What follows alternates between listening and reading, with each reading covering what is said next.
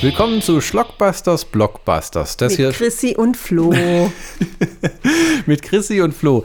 Das ist die zweite Folge unserer 2023er Jahresendzusammenfassung. Chrissys nächster Lieblingsfilm des Jahres 2023, Der Krieg der Bestatter, The Burial mit Jamie Foxx und Tommy Lee Jones.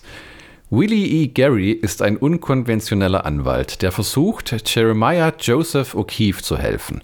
Letzter ist ein Bestattungsunternehmer mit finanziellen Problemen, der sein Familienunternehmen vor einem riesigen Konzern retten muss. Ja, also er gefällt mir deshalb so gut, weil ich den Anwalt eigentlich zum Anfang als kleinen Rassisten geoutet habe. Mhm. Er ist ein schwarzer Anwalt, ein hochdekorierter Anwalt, der bisher keine Fälle verloren hat. Also der Film beruht auf einer wahren Begegen Begebenheit, was mir ja besonders immer gut gefällt, wenn Filme auf einer wahren Begebenheit basieren. Dir hat der Bestatterfilm also tatsächlich gefallen. Ich dachte, du fandest den eher öde. Anfänglich fand ich den eher öde, weil ich ein, äh, den Rechtsanwalt einfach nur bescheuert fand, hm. den er sich dann genommen hat. Toll fand ich den Jungen, der ihm zur Seite stand und den er als ersten konsultiert hat. Der war sympathisch, der war freundlich, der war strebsam.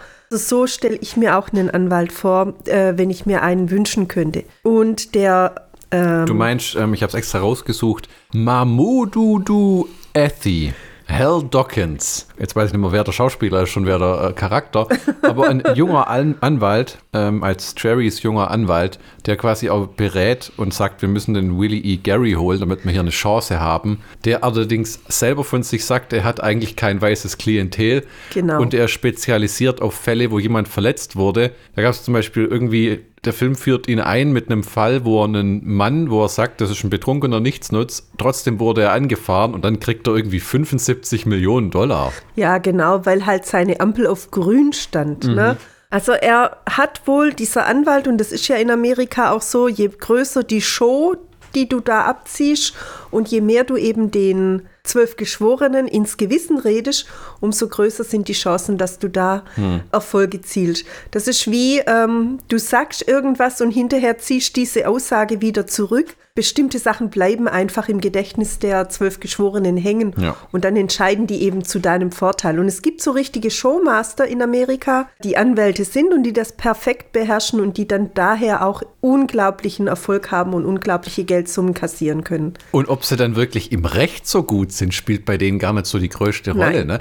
Das ist auch hier, er kriegt ja so eine Widersacherin, weil sich dann der Typ, der irgendwie Jerrys Bestattungsunternehmen aufkaufen wollte, ja. dann, was war's? Ähm, er hat es dann doch nicht getan oder er hat die Summe nie überwiesen? Das weiß ich gar Nein, nicht. also er hat einen Vertrag aufgesetzt mit ihm, dass er ihm das Bestattungsunternehmen abkauft.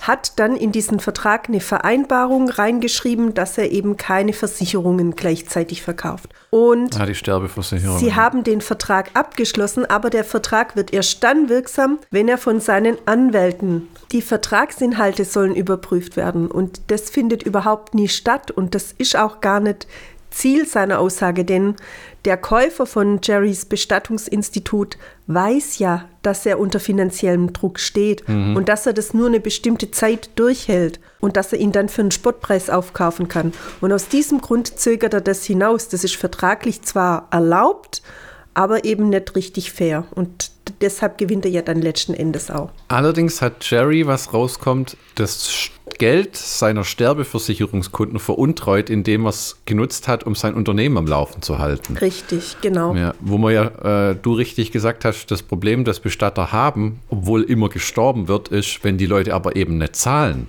Ja dann hast du eben verloren und bleibst auf den Kosten sitzen. Und eine Beerdigung ist halt auch nicht günstig. Richtig, genau. Es ist ein, ein, ein, sehr guter Film. Wobei es nie dazu kommt, dass irgendwie jetzt dieser Willie E. Gary irgendwelche riesigen rechtlichen Schlupflöcher findet und am Ende vom Showmaster zum ernsten Anwalt wird. Es wird Nein. eher das Team, auch dieser junge Anwalt, der dann noch eine Zeugin findet, ja die decken so einen Skandal auf, dass quasi dieser Typ, der sich so ein Bestattungsimperium schaffen wollte und schon hatte, so eine, ich weiß nicht, wie man es anders sagt, aber so eine afroamerikanische Kirchengemeinde ja. bestochen hat, dass die äh, ihre gesamte Bestattungen über ihn laufen lassen. Bestochen kann man vielleicht gar nicht Also- sagen. Also, er hat einen, Bespe- Eine Spende mit einem Gegen äh, genau, äh, ja, Nutzen. ja. Also er hat ihnen ein Angebot gemacht, dass die Bestattungen über ihn privat laufen, über ihn persönlich laufen, äh, dass die Kirchen diese, diesen Bestatter, also seine Bestattungsunternehmen, tatsächlich ähm, empfehlen. Dafür hat er ihnen eine Spende gegeben. Und das Bösartige daran, was dann letzten Endes rauskommt, ist, dass er die dann wirklich abzockt. Also die, die Toten, Wo die Särge dreimal so teuer Genau. sind plötzlich, ohne dass es irgendwie begründet wird, wo unter den verschiedenen Filialen andere Preise existieren. Richtig. Weil sie sagen, wir können in den armen Gegenden verlangen, was wir wollen, die haben keine Wahl. Richtig, genau. Und das äh, findet eben nicht der Willie E. Grant, dieser unkonventionelle Anwalt, raus, sondern das findet tatsächlich der kleine Anwalt raus. Deshalb gefällt mir der sehr viel besser und deshalb habe ich auch immer noch Schwierigkeiten mit dem Willie E. Grant. Wobei der letzte Showdown, den er dann im Gerichtssaal macht mit diesem äh, Käufer von dem Bestattungsunternehmen, der ist natürlich gigantisch, ne?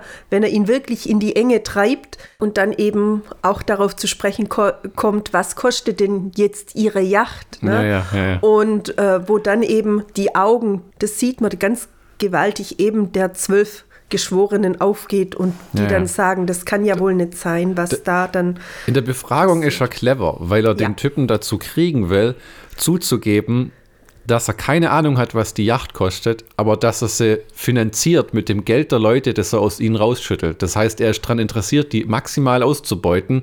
Allerdings, was sein Lebensstandard dann wirklich kostet, interessiert ihn gar nicht. Nein, und vor allen Dingen äh, ist halt besonders interessant, dass er fragt, ja, was für eine großzügige Spende haben Sie denn der Gemeinde gegeben? Ja, Ja, Und was kostet denn Ihr Boot im Vergleich? Und da diese Diskrepanz so riesig ist, Ja, 200.000 haben sie, hat er gespendet und irgendwie für 200 27 Millionen kostet dann seine Yacht, äh, Yacht. Und, und, und eine abartige Summe hat er mit dieser Church verdient. Richtig, genau. Und ähm, das ist sehr gut. Und was mir dann eben auch in, an dem Film gefällt, ist, ähm, dass der äh, Jeremiah, ähm, Jerry?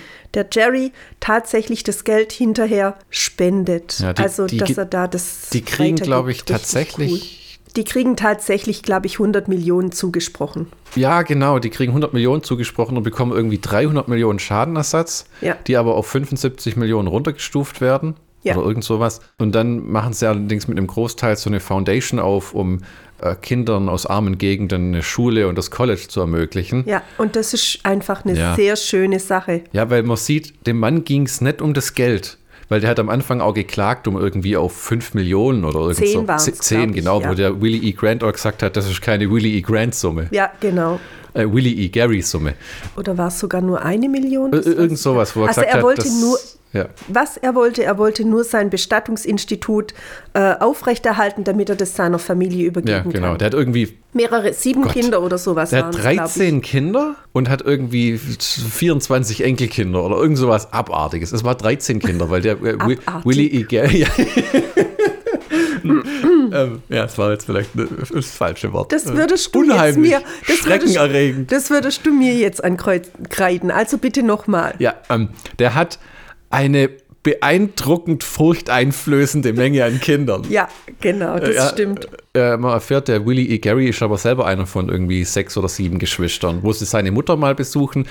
Der Film schafft es ganz gut, die Leute als Menschen darzustellen. Ja. Also der Willie E. Gary legt Wert auf Kohle, der lebt wie ein König in einem Palast. Ja. Allerdings besucht er jede Woche seine Mutter und guckt, dass die versorgt ist. Und Die aber in einem kleinen Häuschen wohnt, immer, Immer noch noch in in- ihrem alten, Ja, was aber sehr schön ist, genau, weil Ja. sie nicht wegziehen will. Das erzählt sie dann auch. wo, wo sie dann aber sagt, er soll mit ihm Geduld haben, denn alles, was er will vorne ran, ist von den Leuten geliebt zu werden. Deswegen ist er Anwalt geworden. Deswegen hat er so sehr Angst zu verlieren.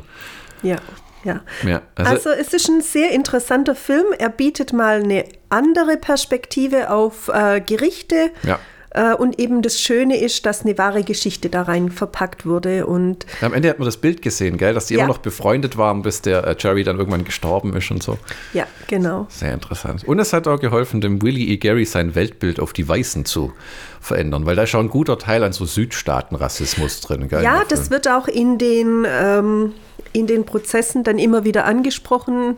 Eben gerade auch der Ku Klux Klan äh, spielt eine wichtige Rolle, wo dann eben Leute, die eigentlich äh, einer guten Gesinnung äh, folgen, doch immer wieder in diese kleinen Fallen getappt sind und Fallen tappen des Ku Klux Klan. Und das ist sehr interessant. Es ist ja, wo sie versuchen, irgendwie ähm, Jerrys alteingesessenen, muss man jetzt sagen, Anwalt. weißen Anwalt ja. irgendwie äh, hinters Licht zu führen, weil sie sagen, Jerry hat geweigert, dem Ku Klux Klan, als er Bürgermeister war, eine Kundgebung zu erlauben. Ja. Dann sagen sie aber, sein Anwalt, dessen Großvater, Großvater, hat diesen Ku Klux Klan angeführt. Ja, genau. Und dann wird es so absurdum geführt, wo man dann irgendwie so versucht, so eine Art Sippenhaft zu betreiben. Ja, und ja. Ähm, dann tritt der Anwalt zurück, der sich aber auch schon mehrfach merkwürdig verhalten hat. So unterschwellig, wie so Leute das machen, die Geld haben. Ja. ja die sagen dir nicht ins Gesicht, du bist ein Arschloch, sondern die benachteiligen dich einfach. Ja. Und, und es ist, es deckt äh, große Teile des äh, amerikanischen Rechtssystems auf, ja. Also der, die Anklage oder der äh, Antrag auf Schadensersatz wird in eine Gemeinde verlegt, in der zwar der Jerry lebt noch, mhm. aber die bewusst gewählt wird, weil sie eben viele Schwarze ähm, ja, weil sie dann, sie haben gesagt, wenn sie eine weiße Jury haben, haben sie keine Chance. Richtig. Deswegen, ja. Genau. Ja. Und es geht wirklich auch immer wieder um, um Schwarz und Weiß. Und zum Schluss ist es aber eine recht versöhnliche Geschichte, würde ich mal behaupten. Denn da kämpfen beide nicht mehr schwarz noch weiß, sondern sie kämpfen um die Gerechtigkeit für alle. Und das ist das Schöne an diesem Film. Er wird nie langweilig, das muss man auch sagen. Aber vielleicht geht es dem einen oder dem anderen wie mir, dass dieser Profi-Anwalt eigentlich dann in den Hintergrund tritt und dass dieser junge Anwalt, der immer wieder als Kind angesehen wird, eigentlich der Haupttreiber ist. Und, und ohne den hätte der Jerry gar keine Chance, nicht mal mit dem tollen Anwalt. Also eine Empfehlung für, für The Burial, ähm, Krieg der Bestatter. Kein ja. klassisches Gerichtsdrama mit Leuten, die sich nur anbrüllen, sondern es geht mehr um die Menschen. Ja. Verrückter Vergleich, so ein bisschen wie beim, wie es beim Exorzist nicht nur mit Dämonen geht, sondern auch um, wie so ein Pfarrer lebt und ja. was der so persönlich durchmacht. Mhm.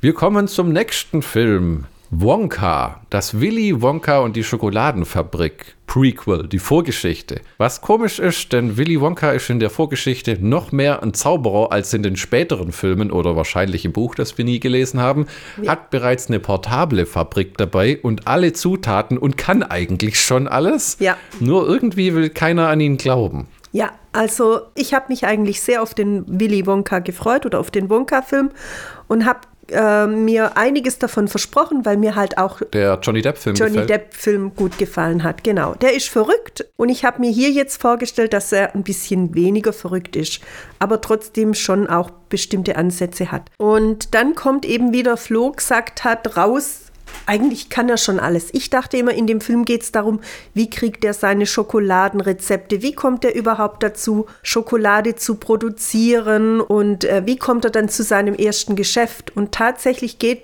dreht sich der Film eigentlich nur darum, wie kommt er zu seinem ersten Geschäft und wie kommt er dann zu mhm. dem Geld, das er da hat. Es ist ein richtiger Kinderfilm, würde ich behaupten. Also ähm, Eltern können ihre Kinder da unbesehen reinschicken. Äh, er ist nicht grausam, er ist nicht brutal, in keiner Weise. Ähm, es war stellenweise ein öder Kinderfilm, und, weil die Lieder waren einfach ja, nur ja, also das, was bei ähm, der Schokoladenfabrik war, das war hier auch Lieder, aber gefühlt alle spätestens zehn Minuten kam irgendein Lied, das völlig zusammenhanglos ähm, irgendwas besungen hat, was überhaupt nicht interessant war, sag ich mal. Es war kein einziges Lied dabei, wo man gedacht hat, wow, das ist aber jetzt wirklich nett. Ja. Sondern es hat sich echt angefühlt, wie ja, alle 15 Minuten müssen wir da halt ein Lied reinschmeißen.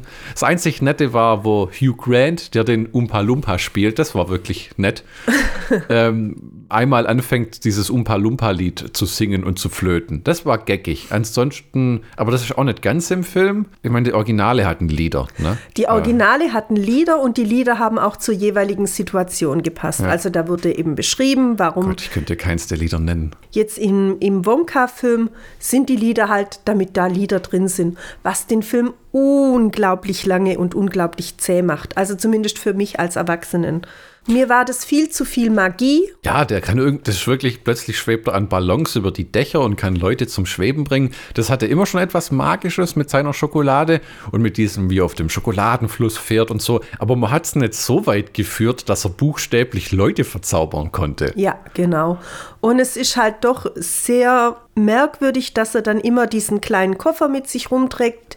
Das ist zwar schön, wenn man dann sieht, dass der den zu so einem großen Schrank ausklappen kann, wo er dann äh, die ganzen Ingredienzien verwahrt. Es werden, wird auch immer wieder angesprochen, welche Ingredienzien er braucht, wo ich mich immer frage, wie kann der so viele Zutaten in so einem kleinen Schränkchen verwahren. Und das einzig wirklich Tolle fand ich die Giraffe, die fand ich wirklich die süß. Abigail. Die Abigail, die fand ich süß und goldig. Und es war schauspielerisch eine gute Leistung. Wonka selber hat mir nicht so gut als Schauspieler gefallen. Das Timothy, Timothy Chalamet. Genau. Chalamet.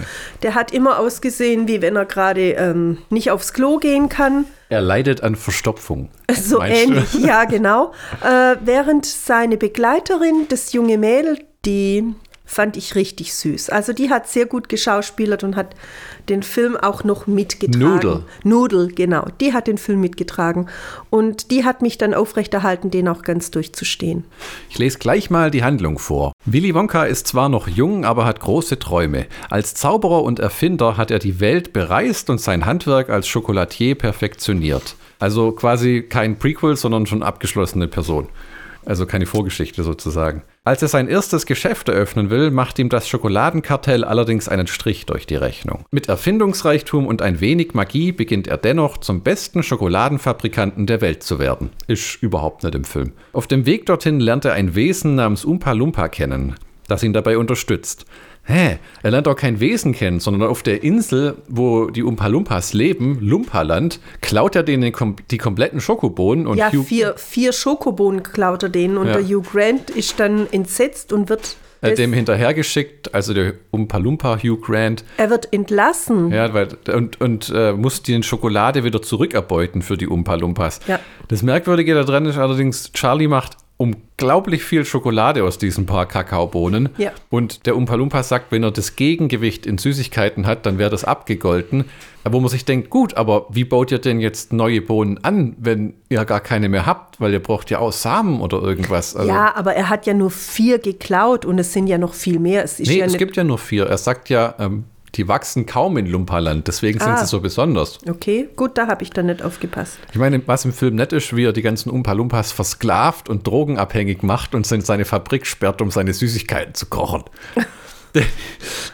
Weißt du mal, weißt du, was mir gekommen ist? Mit diesem Willy Wonka ist ein Zauberer. Ist das vielleicht, weil die Harry Potter-Filme so eher gefloppt sind, diese fantastischen Tierwesen und die so, ah, vielleicht, wenn wir den ein bisschen mehr zum Magier machen und das wird ein Hit, können wir da irgendwie, vielleicht hat er ja noch eine Schwester oder weißt du, so mehr draus Ich machen. habe keine Ahnung, vielleicht müsste man tatsächlich mal das Buch lesen, was da drin steht. Jedenfalls, es passt nicht. Also, Ja, die Schokoladenmafia zum Beispiel im Film hat auch ein gigantisches Lager an Schokolade, weil sie ihr Zeug quasi strecken wie so ein Coke-Dealer, der da Backpulver dazu reintut. richtig, und sie mischen es halt mit Wasser. Aber warum man Das unterirdisch Lager, da Tonnen von Schokolade. Ja, und vor allen Dingen kannst du das ja nicht ewig lagern. Jede Schokolade wird ja irgendwann mal eklig. Und das wird so dargestellt, als wenn die das flüssig lagern. Ja. Das wird Chrissy vorher gemeint, das ist ein totaler Kinderfilm. Hinterfragt bloß gar nichts. Ja. Es ist, die Sets sehen wunderbar aus, die Kostüme und dieser Koffer, das erinnert wirklich ein bisschen an Harry Potter, weil man das halt Ja. da kennt, Professor Lupins äh, Reisekoffer, ne? Genau. Aber es macht als Film und Geschichte nicht viel her, weil weder kriegst du mit, wie er an die Fabrik kommt. Sein Laden ist plötzlich in einer Sing-Szene magisch ausgestattet mit allem, wo Geld immer eine große Rolle spielt und er am Anfang auch einen Vertrag unterschreibt, wo er sich gleich so einer Frau äh, in die Wäschereisklaverei begibt, die ihn dann irgendwie um 11.000 nicht real, das war bei Assassin's Creed, aber wie heißt die komische Geldwährung? Keine nicht. Ahnung, keine Ahnung. Aber es ist, äh, Weil er nicht lesen kann. Ja? Genau, er kann nicht Also- lesen. Wo man sich auch denkt, aber du hast beschriftete Etiketten auf deinen Zutaten. Ach, stimmt. Ja, ja, richtig. Ja. Also es sind sehr, sehr viele Sachen, die man einfach nicht hinterfragen kann. Kinder tun das nicht, denen ist das Hm, ja, lieb egal. Aber für einen Erwachsenenfilm oder auch einen jugendlichen Film finde ich es einfach zu. Ja. Ähm, Lieber den Johnny Depp oder den Original Gene Wilder, wo man ja immer sagt, der Film hat seine besonderen Qualitäten, weil es aussieht, wie wenn Gene Wilder tatsächlich ein paar von den Kindern verrecken lässt. Welcher Gene Wilder Film? Das Original aus den 70ern ist mit Gene Wilder. Das Hab Johnny, ich- das Johnny Depp ist ein, äh, Ding ist ein Remake. Ja, Michi ist ein großer Verfechter des Gene Wilder-Films. Echt? Den müssen das, wir uns mal angucken. Den habe ich noch gar nie gesehen. Das ist ein stellenweise sehr düsterer Film, können wir gern machen. Mhm. Auch mit tollen Songs und halt 70er-Jahre-Effekten. Mhm, ähm, und das war einer der Filme, der Gene Wilder zum Superstar gemacht haben. Ah, Ja, okay. glaube ich, von 71 oder so sogar. Puh, Wo keine Ronald Ahnung. Dahl noch gelebt hat. Oder Ro Ro Roland Dahl. Kei, keine Ahnung. Jedenfalls, also mir hat der, die Schokoladenfabrik besser gefallen Ja. mit Johnny Depp auf alle Fälle. Da würde ich zwei Daumen hoch. Der war kreativ, der war lustig. Während hier ist es wirklich eine Aneinanderreihung von Geschichten, von Songs. Er macht mal seine Schokolade am besten, trägt, trägt den Film noch die Nudels. Hm. Die rückt da eher in den Vordergrund, würde ich sagen. die nachher das Kind von einem der Schokoladenmagnaten sind, der dann das, seine Firma an sich gerissen hat, indem er sie enterbt und als Waisenkind Tot. geoutet hat. Ne? Ja, ja. Er hat ihrer Mutter gesagt, sie sei tot Ah. und hat sie dann, ähm, Das ist dann wollte ganz sie süß, dann, wenn sie ihre Mutter wieder trifft am Ende. ja, genau, töten. Also das war ganz nett. Warum alle so verrückt nach dem Film sind, Es war unterhaltsam. Und ich glaube, das ist auch dieses Generationending. Ich wenn weiß du, nicht, ich- wenn, wenn du das alles nicht kennst, überleg mal, der Johnny Depp-Film ist von 2005. ja, Der aber, ist halt auch fast 20 Jahre alt wieder. aber als wir drüber geredet haben, Flo, haben wir auch gesagt, den Film gucken wir uns nicht mehr Nee, an. nee, nee. Also dann kann er nicht unterhaltsam sein. Das war eins von den Dingen, Also- da, hast, da haben wir uns beide drauf gefreut. Und dann war es leider recht oll. ja. Abgesehen von Hugh Grant. Und Oh nein, Sie werden doch nicht Abby. singen. Ich habe bereits begonnen zu tanzen. Ich kann nicht mehr aufhören. ja, die, die Giraffe war toll. Weil, das klingt jetzt vielleicht, wie wenn wir es erfunden hätten, aber in einer Szene müssen sie eine Giraffe melken ja, und brechen in den Zoo ein, weil der ja seine Schokolade aus so japanischen Rosenblüten und Giraffenmilch und also Ja. das Geheimnis liegt in den Zutaten. Und scheinbar je extravaganter, desto außergewöhnlicher im Geschmack. ja. Den nächsten Film habe ich mit meinem Vater im Kino gesehen. Napoleon von Ridley Scott. Ein Querschnitt bis zu dessen Tod auf St. Helena mit vielen, ah, das ist meine, meine Notizen, nicht die, die Handlung. äh, aber es ist ein Querschnitt durch Napoleons Leben, wie er gestürzt wird, wie er zum Kaiser wird, äh, wie er sich äh, Erst wird er zum Kaiser, dann wird er gestürzt. Ah ja, so rum, Schatz. genau. äh, wie, wie er da ins Exil kommt, wie er zurückkommt, wie seine Truppen an ihn glauben, wie er da in Moskau verzweifelt, dass dann nachher die Russen selber angezündet haben, als er dann angekommen ist. Es ist ein imposanter Historienfilm. Es gibt teilweise Szenen, wo man sich echt nur schämen kann, wenn Napoleon seine Josephine rammelt, wie so ein geiler Teenager. Da hätte ich mir weniger Soundeffekte gewünscht. Aber äh, der Shaquin Phoenix ist toll als Napoleon und es soll nächstes Jahr einen vierstündigen Director's Cut, vierstündiger Director's Cut kommen, den ich mir auch durchaus anschauen würde. Ähm, ich, ich bin ja ein Fan, obwohl ich nur einmal gesehen habe, von dem Waterloo-Film, den es da gibt. Den habe ich inzwischen auch auf Blu-ray. Chrissy war so mäßig begeistert, glaube ich. Ja. Ähm, und momentan arbeitet ja Ridley Scott an Gladiator 2. Ja, Mal gucken, ob wir da ins Kino gehen. Die Vorschau, die wir gesehen haben, war meiner Meinung nach nicht unbedingt vielversprechend. Und ich glaube, da kommt keiner an das Original Ja. ran. Denn äh, die imposanten Architekturen, die da wieder auferstanden sind durch den Computer, ähm, das ist jetzt halt alles schon Ole Kamelle. Und äh, zu dem Film Gladiator war das halt einfach gigantisch. Und es hat zeitlich gepasst. Ob das jetzt noch reinpasst, weiß ich nicht. Und auch die schauspielerische Besetzung Ich habe manchmal das Gefühl, dass so alternde Regisseure, stellenweise Clint Eastwood, stellenweise der Ridley Scott oder jetzt zum Beispiel Francis Ford Coppola, der gerade noch mal einen Film gedreht hat, den er selber finanziert hat für 100 Millionen, wo er 2022 dann die ganze Effektsabteilung gefeuert hat, weil er unzufrieden war und jetzt gar nicht weiß, wie er das Ding fertig machen soll, angeblich Internetgeprappel. Die wollen einfach noch schaffen im Alter. Was da wirklich kommt und wenn das Studio sagt, äh, einen zweiten Gladiator vielleicht, ja gut, wenn er es finanziert, mache ich. Weil für den, der ist schon am Set, der hat sein Geld längst verdient, der weiß, der lebt vielleicht eh nur noch zwei, drei Jahre.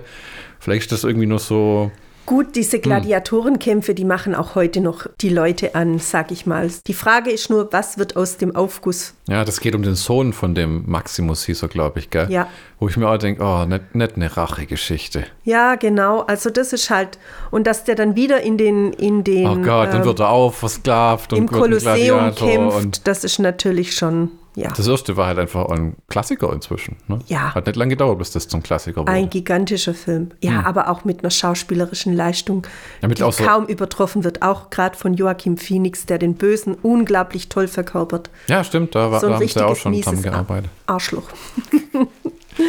Der nächste Film war so ein kleines Überraschungswunder. Total, ja.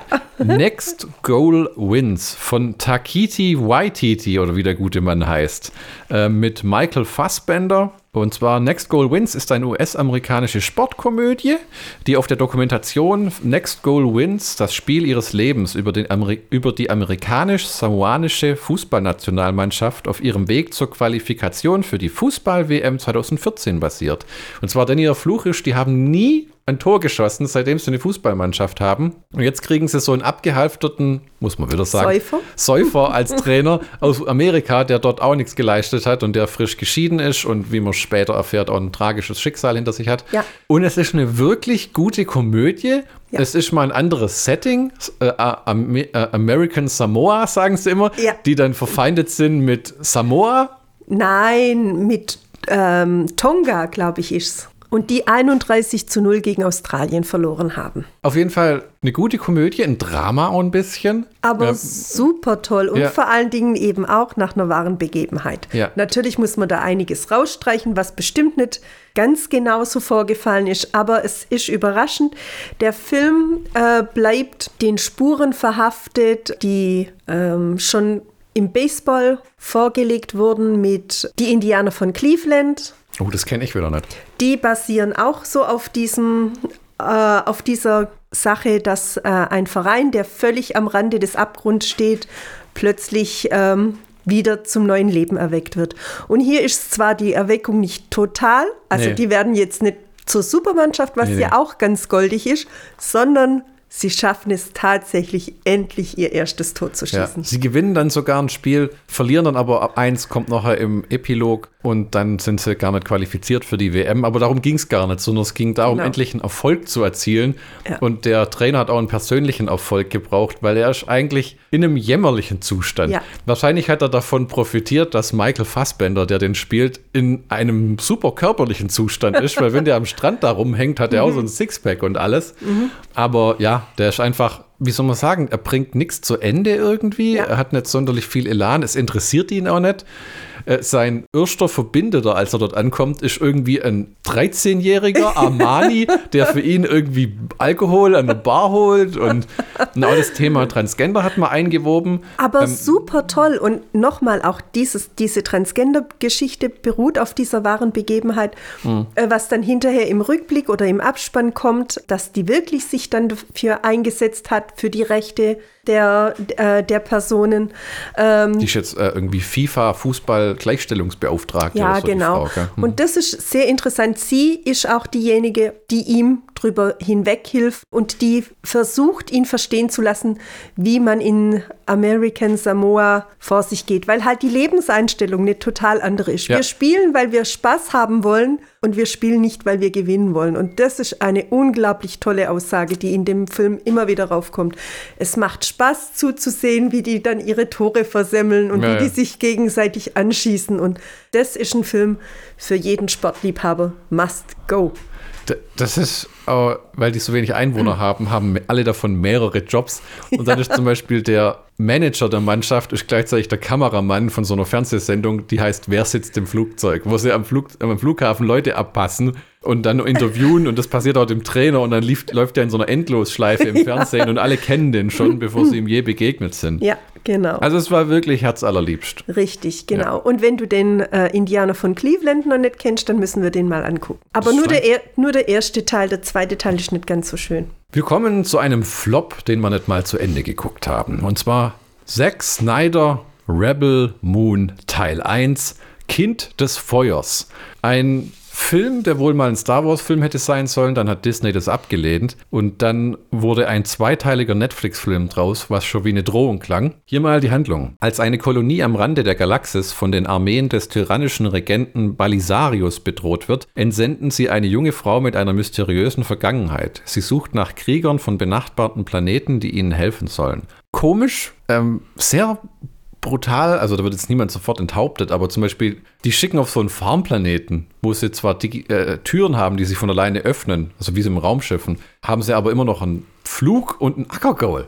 Ja. Und da wird eine Armee hin entsendet, um Vorräte zu plündern. Anstatt das zu machen, drohen die den aber, wollen wissen, wann die Ernte kommt und stationieren dann Soldaten, die sofort eine junge Frau im Dorf bedrohen und andeuten, dass sie sich an ihr vergehen werden. Und Ja. es war einfach so, eine halbe Stunde haben wir anguckt von dem zwei Stunden, 15 Minuten Ding. Und es war nur eine langweilige Geschmacklosigkeit, Ja. wo man drauf, wo schon wusste, ja, die sucht dann Leute und dann kämpfen die gegen die und das verliert sich völlig. Das hat nichts mehr mit zu tun. Wir wollen mit unser Ackerland beschützen, wo man sich eh denkt, das ist fast so bescheuert wie Last Jedi mit uns geht der Treibstoff aus. Ja, also es hat sich so ein bisschen angehört wie ähm, nicht die Sieben Samurai. Der Film mit Jules Brunner. Yul Brenner, meinst du? Ja. Westworld. Nein. Aber da kenne ich gar nichts mit dem Mann. ah, da Sonst- gibt es doch den ganz bekannten Film, wo er seine Kollegen zusammensucht. Die glorreichen Sieben. Genau. Also hier habe ich so tatsächlich den Eindruck gehabt, es geht so ein bisschen um die glorreichen Sieben. Hm. Die Frau macht sich dann auf den Weg und, und sucht dann eben ihre Mitstreiter, die dann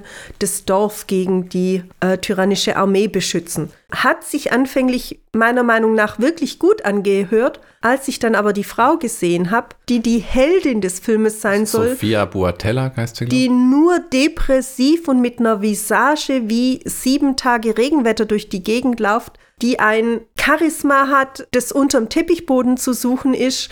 Da habe ich mir, da habe ich gewusst, das ist nicht mein Film und deshalb haben wir dann auch rechtzeitig ausgeschaltet. Äh, ich habe noch länger durchgehalten wie Flo. Ja. Ähm, Ja, ich gebe immer früh auf. der wollte immer früher aufgeben, aber ähm, ich gebe den Film ja immer eine Chance. Aber also da war nach einer halben Stunde wirklich nichts mehr. Ja. Als es dann eben anfing von wegen, äh, wir So, krapschen jetzt. uns die jungen Mädels und so habe ich sie am liebsten. Und also das war dann völlig Ja, ja, ja. Also es ist, Mütze. wir können kein abschließendes Urteil bilden, weil wir das nie Nein. gesehen haben. Und wir werden garantiert den zweiten Teil nicht angucken. Nein. Aber wenn dich der Film mit der ersten halben Stunde nicht zieht, dann ist er auch nicht eure Zeit wert. Nein. Wir kommen zu den Fernsehserien. Und zwar, da hätten wir erstmal, was momentan noch läuft. Das heißt, äh, ich glaube, da sind wir auch wesentlich knapper. Die erste Staffel haben wir gern gesehen. Das war der Reacher. Da momentan läuft die zweite Staffel. In der zweiten ist wesentlich weniger Betonung auf Reacher alleine, weil sein Army Special Ops Team ist jetzt mit dabei. Die erhalten eine verschlüsselte Nachricht und die erhüllt einen brutalen Mord an seinem ehemaligen Kameraden. Äh, Und dann versuchen, dann gehen immer mehr aus der Einheit drauf. Ja. war, die haben so einen Kokain-Deal aufgedeckt und Robert Patrick ist so ein bisschen der Böse. Jack Reacher ist ja so ein zwei Meter elf großer Kleiderschrank, der irgendwie aber kein Zuhause hat und ja. auch keines will. Also keines, er will keines, keines. will, ja, weil er sagt, oh Gott, äh, wo, wo dann nämlich mal, der kauft am Anfang in einem Thrift Store ein, in einem Thrift Store ein, wo man so gebrauchte Kleidung kriegt Mhm. in den USA und schmeißt dann das andere weg und später kauft er sich einen Anzug für eine Mission. Dann sagt sein Kollege, ja wie, nur die Stiefel, wo ist der Rest? Dann hat er gesagt, weggeschmissen, sonst braucht er ja bald einen Koffer. Und dann braucht er ein Haus, um den Koffer irgendwo hinzustellen. Ja. Und dann braucht er eine Einfahrt und ein Auto und um Gottes Willen. Ja, also das ist eine tolle Aussage, das stimmt schon. Ja, also er lebt sehr minimalistisch, leb- lebt eben in den Tag hinein, was ihn unglaublich sympathisch macht, weil er eben auch für seine Freunde und für seine Einheit da ist. Also das gefällt mir immer sehr gut, wenn so ein Gutmensch eben immer positiv für seine Freunde mit einsteht. Ähm, Er will auch nicht wahrhaben, dass unter Umständen einer von ihnen aus der Einheit schmutzig war und an der Ja. Sache beteiligt ist. Ja, genau. Wo, worauf aber nach jetzt den ersten vier von acht Folgen wirklich alles hindeutet, dass da irgendeiner Scheiße gebaut Ja. hat. Allen voran der komische Typ, der da irgendwie, ich habe zwei Kinder und eine Frau und mit denen habe ich gerade telefoniert, aber ich habe trotzdem immer einen Schlagring dabei und bin in euer Hotelzimmer eingebrochen. Ja, also ich bin sehr gespannt, wie es weitergeht. Der erste Reacher war genial, absolut super toll. Ähm, Chrissy liebt eine gute Gewaltorgie. Wenn ihr jemand im Film auf die Nerven geht und einer kommt ums Eck und macht den platt, dann ist das dann genau hat er mein, Ding. dann ist das mein Herzensmensch. Genau, ja. Also da bin ich gespannt, wie es weitergeht. Wir haben uns angeschaut, ich glaube, Chrissy ist ausgestiegen, Ja. irgendwann Twisted Metal. In einer postapokalyptischen Welt erhält der Außenseiter John Doe den Auftrag, durch die Welt zu reisen, um ein mysteriöses Paket abzuliefern und so am Leben zu bleiben. Doe muss sich in tödlichen Fahrzeugen gegen rücksichtslose Plünderer behaupten. Das Nee, war. ich glaube, ich bin auf dem Sofa ja, eingeschlafen. das war mit Anthony Mackie und ich glaube Stephanie Beatrice. Das war so ein bisschen Apokalypse, nicht wirklich Mad Max-artig, ähm, wo die Welt ziemlich am Arsch ist, schon schon eine ganze Weile am Arsch ist, wo die Leute dann teilweise Hundefutter essen und es gibt so einen durchgeknallten Clown, der so eine Las Vegas-Show aufzieht und sein bester Freund ist ein Ball, bisschen wie bei Castaway, äh, was ja inzwischen auch eine totgerittene Referenz ist irgendwie. Mhm. Ähm, das Ganze basiert auf einem, wenn ich es richtig weiß, PlayStation 1 Spiel und war ganz unterhaltsam. Es gibt auch so einen Bösewicht, so einen Polizisten, der einfach Leute wahllos hinrichtet, mhm, mh. hat sich aber irgendwann in Gewalt und Chaos verloren. Mhm. Also dem wird so versprochen, er kann in einer von den Kolonien, wo die Menschen in so abgegrenzten Bereichen leben, wo sie versuchen, ein normales Stadtleben am Laufen zu halten, bisschen wie in Land of the Dead von George A. Romero, wo alle in dem Tower dann leben und mhm. noch immer ins Restaurant können, wird ihm ein Platz versprochen, aber er wird nur angelogen und hingehalten und ich weiß gar nicht mehr, was der da rumfährt. Ich glaube, im Endeffekt war es nur eine Packung Eis oder irgendein Blödsinn, weil es nur darum ging, ob er das durchziehen kann, weil sie auf irgendwas in der zweiten Staffel anspielen mhm. können. Also ich war raus, nachdem dann seine Begleiterin mit eingestiegen ist. Ihr Bruder wurde umgebracht von eben diesem Polizisten und sie hat dann noch mal eine Chance bekommen und das war eine bescheuerte Trulla und ich mag das nicht, wenn dem Held so eine Antipatiefigur an die Seite gestellt hm, wird, ja, die ich einfach aus, nicht, ne? vergleichen das nicht leiden wirklich kann. aus für dich, Also für mich absolut, ja. Ja, ja, ja. Also nochmal, ich mag das einen tollen Gegner, der richtig bösartig ist oder einen wirklichen Superhelden. Aber wenn dann so ein Zwischeneck drin ist, kann es bei mir tatsächlich schon gekillt sein. Kann man sich angucken, aber wenn ihr es nicht seht, habt ihr nichts verpasst. Eine Serie, die wir nach der Hälfte der ersten Folge, nach der ersten Folge beendet haben, war Monarchy, Legacy of Monsters. Im Godzilla-Universum gibt es jetzt eine Fernsehserie mit Kurt Russell und Wyatt Russell. Und man hat die schlimmsten Aspekte hervorgehoben aus den Godzilla-Filmen, nämlich die Geschichten der Menschen und das persönliche Drama mit den Monstern. Es war einmal cool, John Goodman wieder zu sehen in der Szene auf äh, Skull Island, wo sie was nachgedreht haben, um das mhm. einzuführen. Ansonsten, ja, mich interessiert das Drama nicht, wer in ein Loch stürzt und wem was passiert ist und wer traumatisiert ist, weil Godzilla mal durch seinen Vorgarten gelaufen ist. also vielleicht würde ich mir die Szene, Serie irgendwann nochmal angucken und einzelne Folgen, aber was war denn deine Meinung als jemand, der immer nur dich an Grund und Boden labert und auch, darfst auch mal zu Wort kommen. Nein, also ich muss ehrlich sagen, ich hatte, als du den Titel vorgelesen hast, überhaupt keine äh, Idee mehr. Was mir tatsächlich in Erinnerung geblieben ist aus, der erst, aus dem ersten Teil, war, dass ein Wissenschaftler zwei Familien nebeneinander ja. hatte, die nichts voneinander wussten. Das wird dann aufgedeckt, nachdem er gestorben ist und seine Tochter einen Schlüssel äh, erhalten hat. Die zu wo, seinem Apartment in ja, Japan und er genau. hat aber genau. irgendwie in, Los, in San Francisco gelebt gleichzeitig. Ja, genau. Ich meine, das würde de facto funktionieren, klar, äh, denn wenn er dann sagt, er muss auf Geschäftsreise gehen als Wissenschaftler, wo er dann länger unterwegs ist, kann das schon sein, dass er da nebenher eine andere Familie aufbaut, die nichts voneinander weiß. Was ich aber immer sehr merkwürdig finde, ist, wenn die Familie dann plötzlich innerhalb von fünf Minuten eine riesige Freundschaft zur Tochter seines ähm, des Betrügers in, im Endeffekt aufbaut und äh, die dann vom Tode rettet und ähm, sie dann in die Arme schließt und in der Familie willkommen ja, heißt, ja. das ist für mich dann auch so ein ja, No-Go, weil die Wahrscheinlichkeit im realen Leben, mhm. gut, man darf vielleicht die Realität nicht immer mit einbeziehen. In aber solchen Sachen schon. Ich meine, Drama muss Action und, und Schauplätze sind eine Sache, aber zwischenmenschliche Beziehungen müssen im Film genau wie in der, in der Realität, genau wie im Film funktionieren. Ja, und ich. da finde ich das immer sehr merkwürdig. Also sie, sie retten sie dann, sie gehen dann zusammen ähm, in die Godzilla-Shelter, ne, weil der Alarm, äh, in diese Godzilla-Sicherheitsbunker, weil der Alarm ausgelöst wird. Da hätte ich es lieber eben wie in Aquaman, ne, dass, der, dass die sagt, ich will mit dir eigentlich gar nichts zu tun haben, mhm. du bist ein anderer Teil des Lebens meines Mannes und ich bin enttäuscht und alles. Klar kannst du nichts dafür, aber die Menschen-Stories in den Godzilla-Filmen waren schon immer ätzend. Ein guter Film war King Kong vs. Godzilla. Und der, hat, dir, ja. und der hatte okay Menschenszenen mit dieser Millie Bobby Brown von Stranger Things, die dann irgendwo einbricht. Das war auch total bescheuert. Aber ähm, dann kommt am Ende Mecha Godzilla. Du willst sehen, wie die sich auf die Fresse hauen, aber du kannst daraus halt nicht nur einen halbstündigen Film machen. Nein, das nicht. Wobei ich sagen muss, der ähm, Godzilla-Film mit Jean Reno, den fand ich jetzt beispielsweise super. Der war nach dieser oh, ganzen der Roland Emmerich Godzilla-Film. Ja, Der war nach dieser ganzen Puppenaktion, die ja davor schon immer noch Kultstatus hat, vor allen Dingen eben auch in Japan, war eine Riesenshow, war gut gemacht, es waren gute Charaktere, die sich auch mal gegenseitig auf die Nuschel gehauen haben, die sich auch gegenseitig mal betrogen haben, ja, seine Freundin, äh, die ihn dann im Endeffekt hintergeht. Klar, vergibt die ihr dann zum Schluss, aber erst nachdem sie in Lebensgefahr ist. Das sind dann so Sachen, da kann ich das nachvollziehen und ja, den fand ich wirklich gut. Das war mit einer der besten älteren Godzillas, die ich finde. Godzilla vs. King Kong fand ich auch gut, ne? Das muss ich sagen. Da hat Emmerichs Godzilla aber Glück, deine Liebe sich eingefangen zu haben. Den mögen nämlich nicht viele. Da haben auch viele behauptet, Godzilla würde aussehen wie so ein äh, übergewichtiger T-Rex.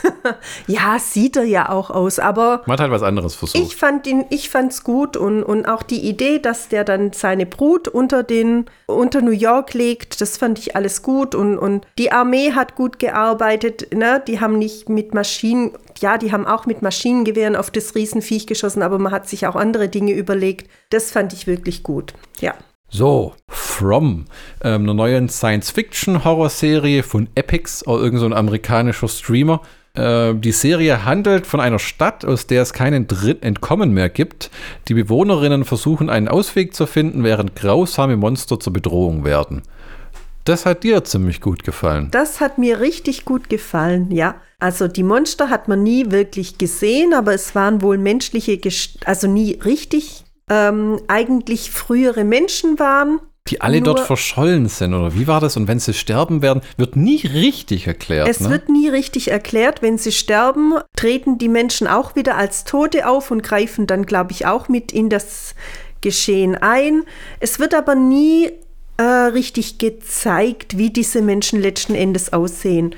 Tagsüber ist die Stadt ganz normal, nur nachts müssen sich die Menschen eben in ihren Häusern verstecken, alles abdichten und dürfen nicht nach außen blicken. Es kommen immer wieder so Gestalten auf, die dann Verlockungen. Die, die kommen an die Fenster von den Leuten und bezirzen die. Es gibt doch mal einer, der sich in eine quasi romantische Beziehung einlässt.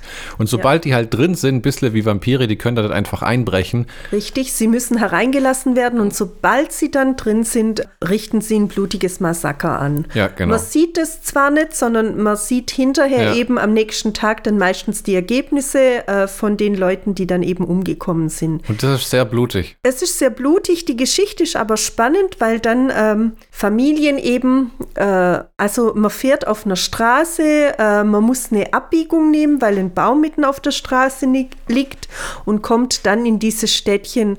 Und die Leute sind zuerst ziemlich irritiert und glauben eben nicht dran. Und die Bürger müssen ihnen dann sanft oder eben teilweise auch ein bisschen mit Gewalt klar machen, dass sie diese Stadt nicht mehr verlassen können. Sie müssen sich dann anpassen, müssen sich zwischen drei verschiedenen verschiedenen Möglichkeiten entscheiden, ob sie in der Stadt leben, ob sie in einer Gemeinschaft leben oder glaube ich, ja, noch mal woanders. So, so das Freeway-Haus und dann die Stadt, wo es auch einen Sheriff gibt. Genau. Hm. Es ist eine sehr unterhaltsame Geschichte. Ähm. Es ist das gleiche Prinzip wie Lost oder wie eine Serie, wo ich noch erwähne, Silo. Es ist ein bisschen das Prinzip des Hinhaltens. Ja. Es ist eine Mystery, wo, wenn man jetzt sagen würde, warum die Stadt, wenn man aus einem Ende rauslauft, man wieder am nächsten Ende ankommt. Warum das so ist, dann wäre der Gag sofort weg. Ja. Im Lost hat man ja noch gesagt, dass die Insel stellt das Fegefeuer dar. Das hat man hier schon widerlegt. Das ist nicht so. Weil wir haben ja in der zweiten Staffel gelernt, dass eine es tatsächlich rausgeschafft hat. Ja. Allerdings glaube ich zur Strafe, weil sie kurz davor war, das Geheimnis zu lüften. Und damit sie den anderen das nicht sagen kann, war sie plötzlich wieder in der echten Welt. Es ist alles sehr viel der Interpretation Richtig. offen gelassen. Wir haben jedenfalls den ersten Teil der Serie angeguckt, also die ersten acht, ich glaube acht ja, Folgen waren es oder zehn. Hm.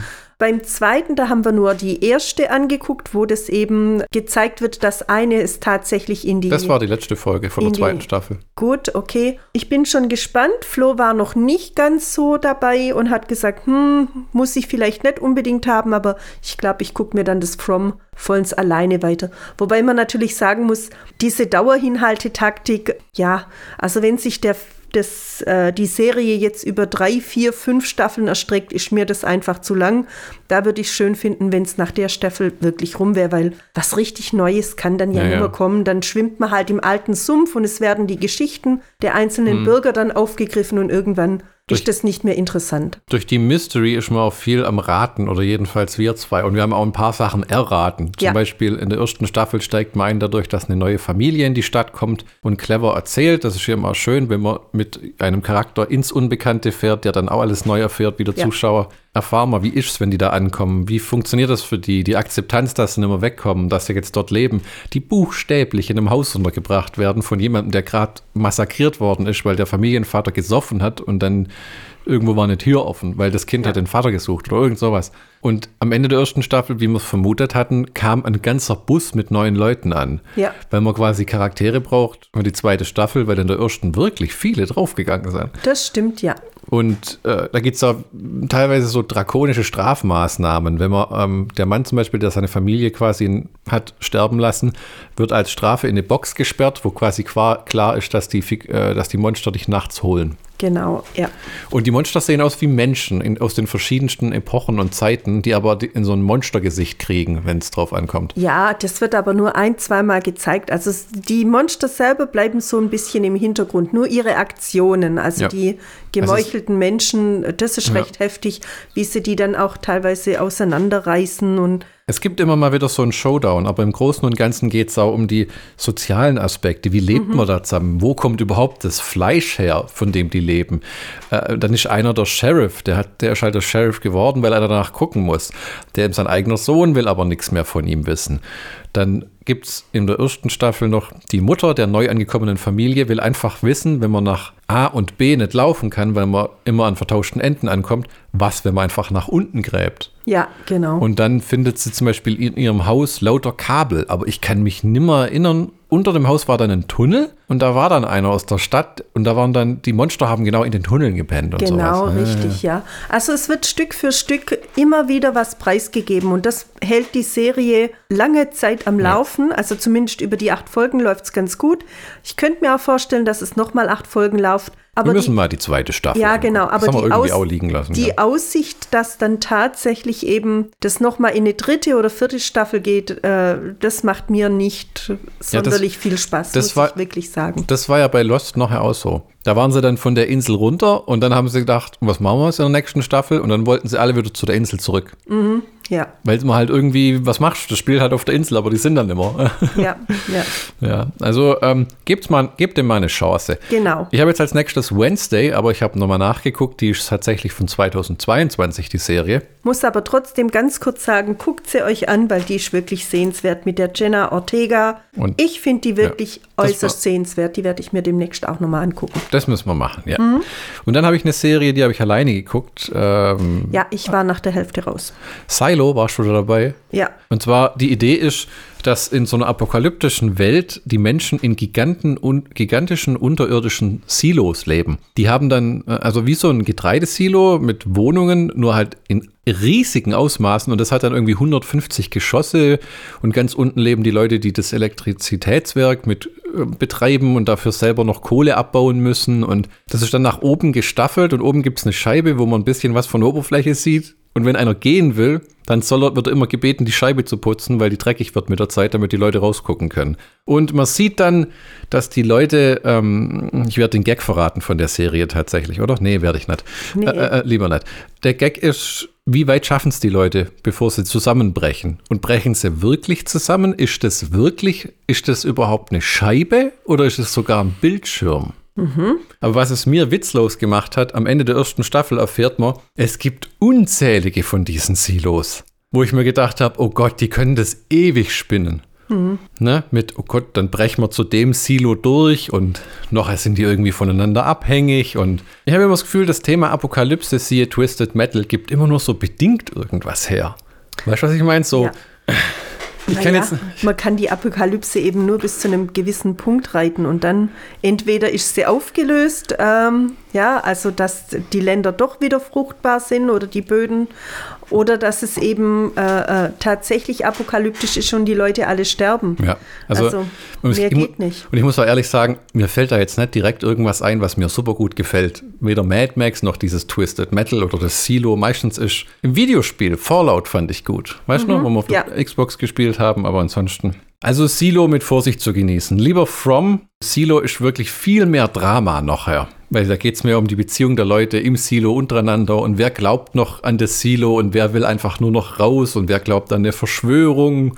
Mhm. Naja. Wir kommen zur nächsten Serie, die für uns eine Enttäuschung war, würde ich behaupten. Ja. Und zwar Ashoka mit Rosario Dawson als Ashoka, die Star Wars-Serie, äh, Regie, Regie, und Leitung kreativ David Filoni. Ähm, es geht um die Story um Thrawn und Flashbacks mit Anakin alias Hayden Christensen, der irgendwie Ashokas Mentor war, obwohl er selber noch ein halber Milchzwerg war. Hat man in irgendeinem Cartoon mal so hingeschustert. Wie hat es dir gefallen? Was ist dir in Erinnerung? Also mir ist in Erinnerung, die Ashoka hatte einen Padawan und dieser Padawan äh, hat dann aufgehört, gehört aber dann in die Riege der Oh, wie hieß er jetzt? Mein Liebling, meine Lieblingsserie. Mandalorian. Genau. Äh, tendiert in die Richtung der Mandalorian. Und es vermischt sich so ein bisschen und sie ist eine sehr eigenwillige und eigensinnige Frau, die sich dann auf die Suche nach ihrem Freund macht. Und die Ashoka trödelt der halt irgendwie, habe ich so immer den ja. Eindruck, hinterher. Sie versuchen sich zunächst gemeinsam, aber nachdem die Ashoka dann eben nicht so schnell mitzieht, ich weiß nicht mehr, wie die andere hieß. Nee, ähm, die waren bringe ich auch nicht mehr zusammen. Die lebt so außerhalb von der Stadt und ist ja, aber auch ziemlich. Ist ein großer Held in der Stadt, weil sie da irgendeine besondere Aktion äh, gekämpft hat oder freigekämpft hat. Ja, hat aber selber gar keine Jedi-Kräfte, gell? Deswegen muss sie am Ende auch immer auf ihre Mandalorian-Rüstung setzen. Ja, aber sie kriegt dann, glaube ich, wenn ja, ich es richtig weiß, zum Schluss dann doch noch einmal was. Also daran kann ich mich erinnern und einfach diese Nebenfigur, die dann fast schon eher am Anfang zur Hauptfigur wird, finde ich einfach nur sehr nervig, weil ja, ich, würde, einfach, ähm, ich würde die Zeit nicht mit jemand verbringen, der so eigensinnig ist und nur auf seine Meinung beharrt. Die liefert quasi das ganze, die ganze Galaxis einen erneuten Ausstieg des Imperiums auf, quasi.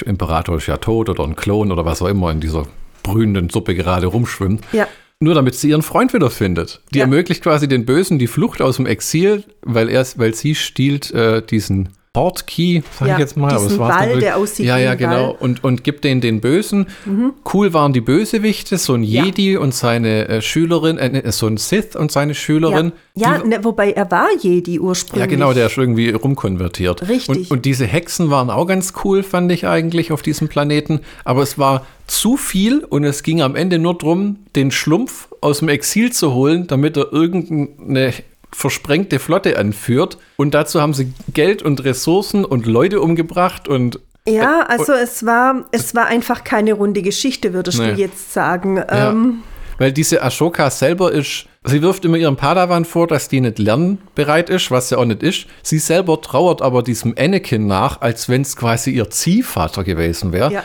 Was halt für Chrissy und mich, die nie sechs Staffeln von irgendeiner Cartoonserie gesehen haben, überhaupt ja. nicht funktioniert. Nee. Und ein Film oder eine Serie muss funktionieren ohne dass du dir davor irgendwie stundenlang anderes Material anguckst. Genau, ohne dass du dir stundenlang diese Zeichentrickserien ja. an, angucken musst. Also es waren sehr eigenwillige Sachen. Die Ashoka hatte schon eine gewisse Sympathiefunktion, aber das hat sich dann relativ schnell erstreckt. Am sympathischsten war mir dann tatsächlich äh, wieder mal ein Roboter, der immer versucht hat, ähm, ihr ein gutes Gewissen einzureden ah. und zu sagen, komm, jetzt probier's doch noch mal, mach das noch mal. Das fand ich dann ganz gut. Es war auch sehr merkwürdig, also es kann, wenn man dann diese Galaxie gefunden hat, die ewig lange weit entfernt ist und zu der man dann hinreisen muss, die reisen dann in einem Wal. Also oh Gott, die einen ja. reisen mit einem Portaltor, die Bösen reisen mit dem Portaltor. Ja. Das ist ja noch irgendwie einsichtig. Und Ashoka und ihre Mannschaft, also die aus dem Roboter besteht, machen den Pinocchio. Die machen den Pinocchio und reisen dann in, das ist ein guter Vergleich, und reisen dann in dem Wal also hinkommen sie ganz gut und wie die aber zurückkommen, darüber machen die sich überhaupt nicht eine einzige, ja, ja, äh, keinen einzigen Gedanken. Ja, jetzt fliegt man halt dahin, dann retten wir den und dann. Und dieser eine Mensch ist dann dafür verantwortlich, um die Flotte auf Vordermann zu bringen. Das kann keiner, nur er. Und also das ist mir. Es, es hatte coole Elemente, wenn du Star Wars magst, aber das ist alles, was man als Star Wars-Fan inzwischen noch hat. Coole Elemente. Ja. So dieser gestrandete General, der irgendwie der große Taktiker ist, aber anstellt sich im Endeffekt wie der letzte Depp und so viele Leute opfert, um diese Jedi da auf dem Planeten, die ihnen gefolgt sind, zu töten. Der verliert, er sagt, wir haben kaum mehr Männer, wir müssen unsere Taktik ändern. Und dann schickt er irgendwie so Dutzende in den Tod. Ja, und. Anstatt dass er einfach sein Schiff belädt mit was auch immer und abhaut. Also.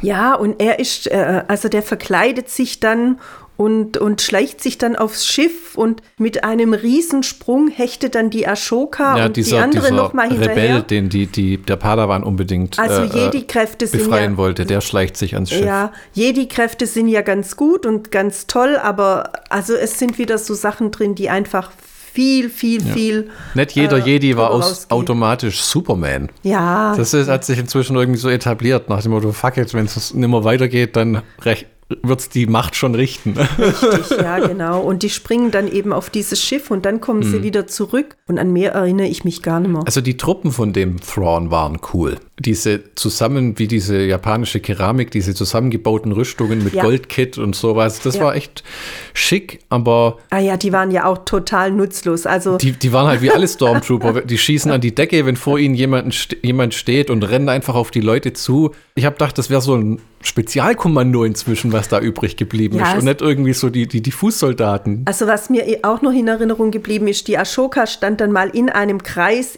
umgeben von diesen ganzen Soldaten und ähm, hat trotzdem alle Schüsse abgewehrt, die da abgegeben wurden, ob die von vorne, von hinten, von der Seite. Also ich weiß ja nicht, in, wie schnell die ist, aber ich meine, Jedi, ja, gut, aber ein Jedi kann auch nicht alles. Ähm, das fand ich eben auch das Schöne bei Star Wars, ne? wo der Jedi eben nicht allmächtig ist und auch umgebracht werden Muss kann. trotzdem clever sein und Wenn- diplomatisch. Und Richtig, und we- wenn nur, wenn nur ähm, genügend Leute auf einen zustürmen, Ja, ja. macht's auch den Jedi platt. Ne? Also, Wir erinnern uns daran, was Gandalf gesagt hat. was hat Gandalf gesagt? Wahre Größe besteht nicht darin, ein Leben zu nehmen, sondern es zu bewahren. Aha, okay. Ne? Weil das ist ja Alec Guinness als Obi-Wan, ist ja auch so nicht immer Kampf und Schlachterei. Ja. Und der op- op- opfert sich ja auch so quasi eine Art Freitod dem Vader Richtig. gegenüber, weil er sagt, es gibt nichts mehr zu gewinnen. Und ich werde mächtiger, indem Ja, ich genau. eben dem Luke Skywalker weiterhin Tipps geben kann. Ja, genau. Ja, also es war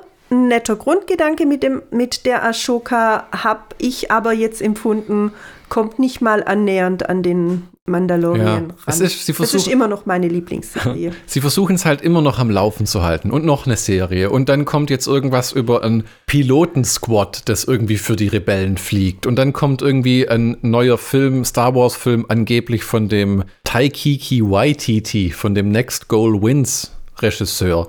Disney versucht halt, das mit aller Gewalt am Laufen zu halten. Ich denke, es liegt halt auch äh, an dem Merchandising, das da ist. Man kann halt, äh, indem man Kinder oder Jugendliche animiert, diese Filme zu gucken, unglaublich viel Spielzeug zu verkaufen. Sei es Lego, sei es diese Plastikflugzeuge, die dann durch die Gegend fliegen. Und meinst- das bringt eigentlich, glaube Ja. ich, dann Disney letzten Endes das Geld in die.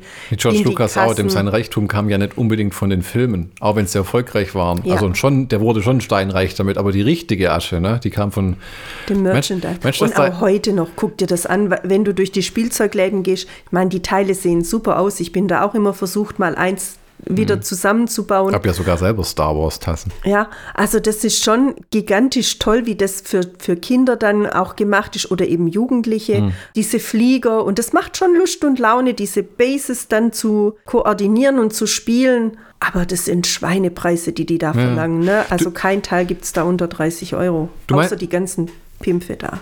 Ja. Du meinst also echt, dass einer gesagt hat, ist völlig egal, ob der Film eine Milliarde oder 500.000 oder ob die Serie einer anguckt. Jedes Mal, wenn was Neues ko- kommt, verkaufen wir hier für XY Summen an Geld Videospiele und T-Shirts, Tassen, Bettwäsche. Richtig, vor allen Dingen eben Kinderspielzeug. Das glaube ich tatsächlich. Dann wird es nochmal aufgelegt, dann gibt es wieder neue Figuren, neue Männchen. Und ja, klar, Man muss dazu sagen, Chrissy und ich sind beide keine Merchandise-Leute. Also wir gucken schon viel fern und spielen Ja. Videospiele und gerade spielen wir Assassin's Creed 4, Black Flag. Flo's neues Lieblingsspiel. äh, deins hoffentlich auch. ja, ja, wobei man sagen muss, Flo ist besser im Töten als im Ich bin Schleichen. kein Schleicher und das Nein, ist ein Schleichspiel. manchmal, ja. Aber wir sind niemand, der jetzt irgendwie Poster, Bettwäsche, Stifte. Die Tassen sind die absolute Ausnahme. Die gab es halt mal beim Teddy und im Ramsch, als Ramsch im Ebay. Aber äh, äh, ist es uns das Geld eigentlich nicht wert, da irgendwie Nein. was zu kaufen, nur weil damit da Star Wars draufsteht oder so? Nein, wobei man sagen muss, mein Bruder hat sich schon den, den äh, großen Fighter gekauft, der da ein halbes Vermögen kostet, ich glaube um die 400 Euro. Hm. Aber der war auch ein absoluter Star Wars-Fan, hat dann auch Bücher dafür gekauft und hat dann auch Bücher darüber gelesen. Also ich denke schon, dass der Markt vor allen Dingen dadurch in Erinnerung gehalten wird und dass äh, ähm, das flaut halt ab, wenn nichts mehr über Star Wars bekannt ist, ähm, wird auch das Merchandising Ja, ein dann, Stück ru- dann weit. rutscht das halt nach hinten, dann kommt irgendwas Richtig. Neues und dann. Also bei Star Wars gilt weiterhin Vorsicht. Ja. Es gibt nicht viel, was man da an neuen Sachen empfehlen kann. Mandalorian war gut, Boba Fett war cool, haben sie am Ende ein bisschen einen Dämpfer noch verpasst, aber immer noch Sehr gut. schade, aber gut, war, der war gut, ja. Danach an die anderen Serien Endor, das haben wir abgebrochen, wo Ja. sie in der Gefängniskolonie sind oder so. Äh, und ja, nee. Es ist halt schade, wirklich, wenn sie immer direkt an Star Wars anknüpfen wollen. Äh, macht zwar der Mandalorian auch, der geht aber wirklich konsequent seine eigenen Wege, ebenso wie Boba Fett, der dann eben sein eigenes Imperium ein Stück weit aufbaut auf seinem Planeten. Und das macht die Sache wieder sehenswert. Hm. Eigene Leute, eigene Ideen, nicht wieder von Luke Skywalker und Anakin Ja, Skywalker überall wieder reinstecken, klauen. Es ist Luke, furchtbar, ja, ja. Am Ende von Ashoka kommt ja auch Lea wieder und holt äh, äh, und rettet die dann irgendwie oder bringt die Flotte dahin, um Das die. weiß ich schon gar nicht mehr. Ja, irgend so eine Anspielung war noch drin. Ja, das stimmt. Als Randnotiz, wer auf Musikdokus steht, Geddy Lee, der Bassist von Rush, hat eine Serie, die heißt Are Bass Players Humans Too? Vier Folgen, wo er unter anderem beim Bassisten von Metallica ist. War sehr unterhaltsam. Dann guckt er mit denen in ihren Häusern rum und redet über das Musikinstrumente spielen. Wir kommen zur nächsten Serie, die wir brennend verfolgt haben dieses Jahr. Und zwar, das war The Last of Us. Ja. Eine Serie, die so großartig wie durchwachsen war und Ja. geendet hat, dass ich mich schon ans Ende, doch, ans Ende kann ich mich noch erinnern, aber es war, hu, also selten so ein Auf und Ab erlebt. Also die, der Anfang dieser Serie war großartig und hat unglaublich viele Erwartungen, zumindest von mir, ähm, gesetzt bekommen. Es hatte eine der besten Folgen, die ich jemals gesehen habe. Das war die Folge mit den zwei, hom mit dem homosexuellen Paar, das ich wirklich so toll fand, dass ich wirklich, dass. Da ich heul- da hat zu man beide Tränen, heulen können. Ja, dass ich Das zu so Tränen traurig. gerührt war. Das war richtig super toll. Die haben sich so eine, er ist ein Waffennah und so ein, da gibt es einen Namen für die. Das sind so Leute, die glauben, dass die Apokalypse immer eintritt und sind dafür ge gerüstet und haben Mhm. so Shelter. Und dann passiert es tatsächlich und für ihn ist das das pure Paradies. Ja. Nur nach ein paar Jahren merkt er, er ist verdammt einsam. Ja, genau. Er geht dann immer shoppen in den, in den anderen, Lä- in den anderen Läden, die halt in der Umgebung waren, Läden, macht die in der Umgebung Nachbarschaft sind. sicher. Genau, ja. Wirklich, diese Stadt macht er wirklich sicher diesen Umkreis um sich selber, ja. Und dann kommt eines Tages ein Mensch daher, ein Mann daher, der dann in ein Loch fällt, in eins von ihm gebuddelten. Und eigentlich bringt er immer die ganzen Plünderer um. Und zudem entwickelt er aber ein, ein spezielles Verhältnis und die freunden sich dann an und werden dann auch ein Paar und leben in diesem Gebiet dann auch ein paar sehr viele Jahre zusammen. Das ist keine rührselige Geschichte, es ist einfach toll erzählt, ohne Kitsch, ohne alles. Deshalb gefällt mir das so wunderbar mit diesem homosexuellen Paar. So toll habe ich es noch nie gesehen in irgendeinem anderen Film oder in irgendeiner anderen Serie. Was aber sehr bitter war, ist, dass Ja. man wirklich ihr ganzes Leben sieht. Und Ja. dann die letzten zehn Minuten von der Folge sind ihr letzter gemeinsamer Tag, Ja. wo man echt also, oh weia. Bis dahin war der Film wirklich toll Mhm. und danach muss ich sagen, hat es von Folge zu Folge ziemlich abgeflaut. Da ist es dann in diese Banalitäten Ja, gegangen Geschlachte und Monster und Äh, Kannibalen und oh. und ein sexuell fehlgesteuerter, äh, der dann unbedingt ein Kind mit der äh, jungen Dame zeugen will, die da gerettet werden Gott, muss. ja, das habe ich schon ganz vergessen. Das war, also, der sie dann äh, einsperrt und dann bricht sie aus. Und also dann geht es auf die typisch üblichen Klischees, die diese Apokalypse-Filme alle haben. Ja, ja, Ja. Sie wird, also die Serie endet tatsächlich so, dass sie an die Forschungs... Äh, ich erkläre kurz die Handlung. Ja, Äh, Eine verheerende Pilzepidemie äh, sucht Amerika in der nahen Zukunft heim. Und ein Mann, der seine eigene Tochter verloren hat, als dieses Chaos ausbricht mit den Pilzen, die quasi Menschen angreifen und in ihnen wachsen und die zu so Klickern und Monstern werden lassen, die sich, die auch so einen Schwarmverstand dann haben und die Menschheit wie Zombies überrennen, nur viel, viel intelligenter. äh, die verhungern nicht wie Zombies, sondern die können ewig ruhen und werden quasi zu so, äh, ähm, ich glaube, irgendwann verzehren die sich aber, die werden immer mehr zu so Pilzwesen. Ja. Da gibt es dann auch verschiedene Monster. Und es gibt eine Ellie, die hat in ihrem Blut ein Gegengift und die soll wohin gebracht werden, aber die Menschheit ist an dem Punkt schon so in einem zerrupften Zustand aus irgendwelchen militärischen Lagern, wo die Leute unterdrückt werden oder irgendwelchen freien Lagern, die entweder sind sie Kannibalen oder Verrückte oder werden von einem Tyrannen beherrscht, dass es schon gar niemanden mehr gibt, der wirklich forschen kann. Das habe ich auch ein bisschen arg viel verraten, weil wo sie in die Einrichtungen kommen, stellen sie fest, da ist schon lange niemand mehr. Und dann, äh, ja, ich glaube, sie wird gefangen genommen und Joel rettet, der die Ellie äh, eskortieren soll, der Vater von dem toten Mädchen, äh, eskorti- äh, rettet sie aus der Forschungseinrichtung, weil sie sagen, wir müssen sie umbringen, um daran zu kommen. Also es Ja. gibt, wir müssen ihr Gehirn in Scheiben schneiden. Es geht nicht anders. Nur dann kriegen wir das Gegenmittel, genau. Und dann kommt, glaube ich, raus. Nee, warte, er bringt die ganzen Ärzte um und so. Richtig, genau. Das war das. Und dann im zweiten Spiel, weil basiert ja auf einem Videospiel, kommt die Tochter von dem Arzt und macht Jagd auf die und Spoiler.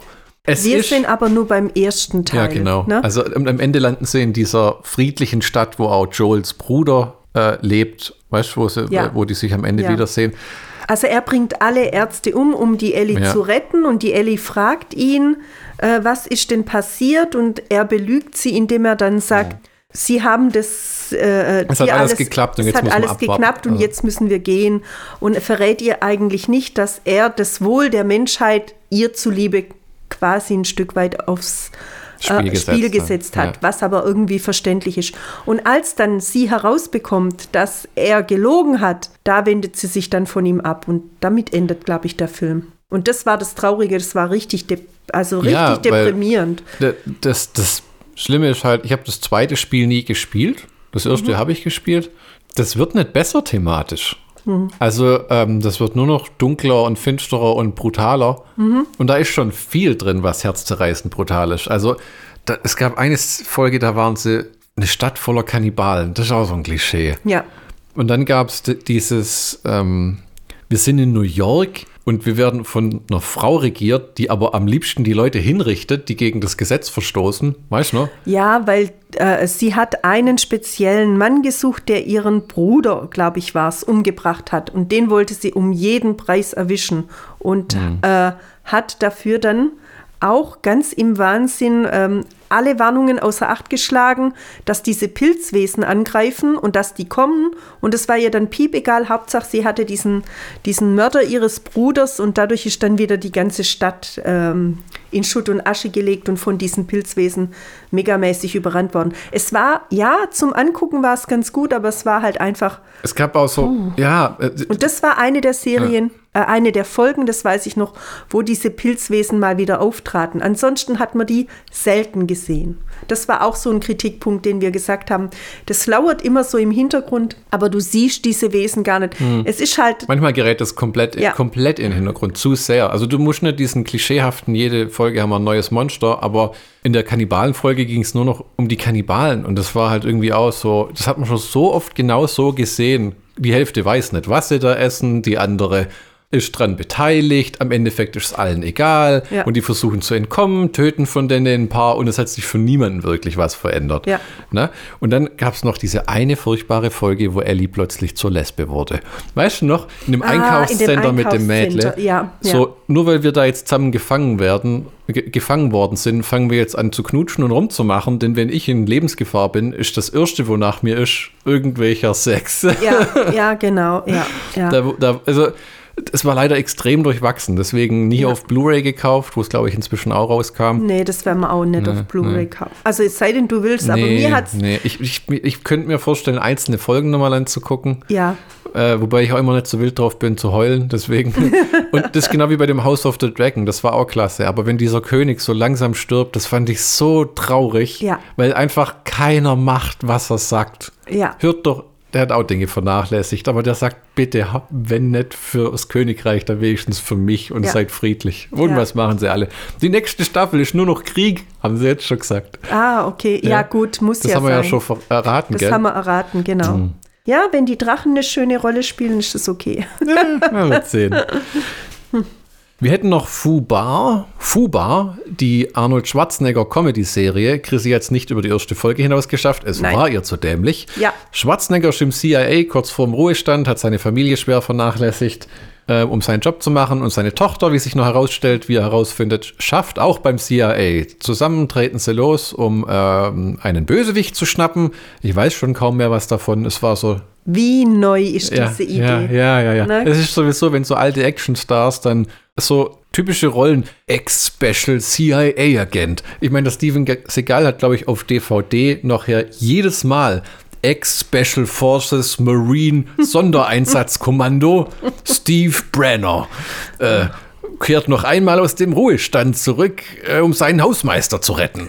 Also, äh, Ja, also es ist halt einfach, irgendwann ist mal bescheuert und auch diese Idee von wegen, hups, meine Tochter ist jetzt plötzlich CIA-Agentin.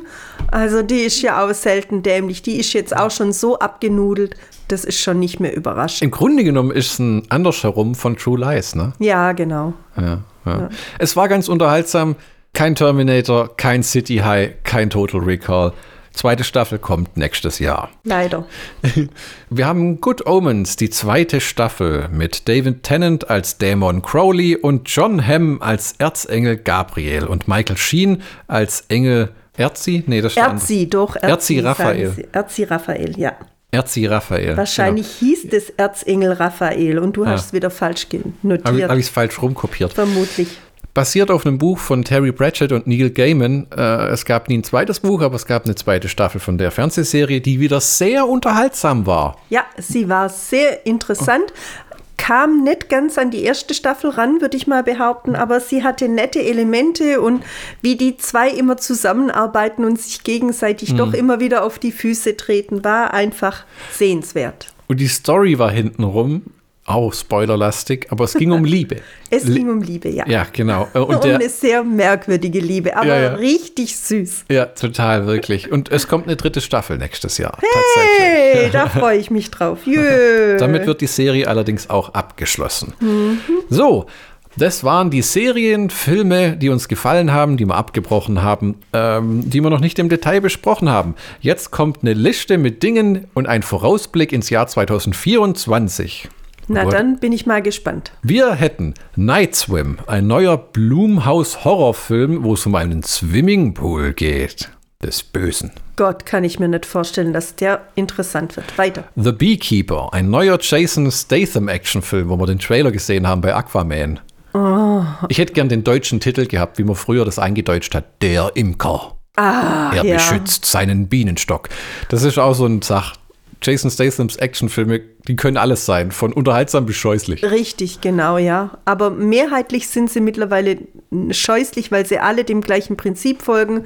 Jason Statham macht sich auf den Weg, kämpft sich durch und zum Schluss wird er glorreich siegen. Und seine Bienen, Wir seinen Bienen Honig ernten. Das wäre geil, wenn er am Ende einfach so die Waben rauszieht, so eine Viertelstunde lang den ganzen Prozess bis zur Honigschleuder. Wir haben einen Film, mit dem man Chrissy nicht hinterm Ofen vorlocken kann. Miller's Girl mit Jenna Ortega, die Wednesday, und Martin Freeman alias Bilbo Beutlin. Warum nicht? Ein kreativer Schreibauftrag führt zu komplexen Ergebnissen zwischen dem Lehrer Jonathan Miller und seiner begabten Schülerin Jenna Ortega, die versucht, ihren Lehrer zu verführen. Nee, der fällt bei mir raus. Ich habe schon meinen Schüler hier vor mir. Danke. Brauch nicht nochmal einen. Godzilla X Kong. Godzilla und Kong, Kong verbinden sich, um gemeinsamer Seite zu kämpfen und Leuten auf die Gosche zu hauen. Kann ganz nett werden, weil Godzilla finde ich zwar nicht so gut, aber den Kong finde ich richtig süß. Jetzt noch was Abgefahrenes. Lisa Frankenstein. Ah. Im Jahre 1999 erweckt Highschool-Außenseiterin Lisa versehentlich eine viktorianische Leiche zum Leben, wie man manchmal tut, Freitagabends, und verknallt sich Hals über Kopf in den hinreißenden Dahingeschiedenen. Ja, das passiert, wenn man nichts Besseres vorhat, die Disco geschlossen hat. Na? Das ist aber schön formuliert. In den hinreißenden Dahingeschiedenen. Das ist gut formuliert, ja. Dann haben wir das gestern das Poster gesehen im Kino. Madame Web, ein Comicfilm über so eine Art weiblicher, weiblicher Spider-Man. Nix für mich. Nee, für niemanden. Dann ein Film, wo wir gestern den Trailer gesehen haben, wo ich auch mir denke, ah, jeder kriegt jetzt ein Biopic. Bob Marley, der irgendwie allein den Dritten Weltkrieg verhindert hat, so wie das in dem Film aussieht.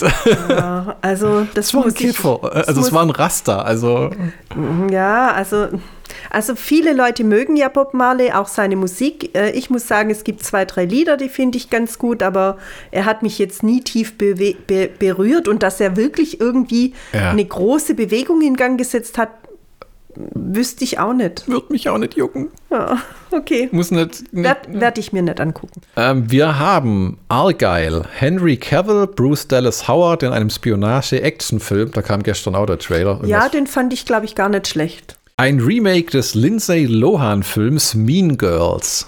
Sagt mir nichts. Ja, das ist für die weiblichen Zuhörer. Dune Teil 2. Ja, denn da bin Doomed ich. again. Won't get doomed again. Ja, Oh, also ich verspreche mir again. nicht viel äh, davon.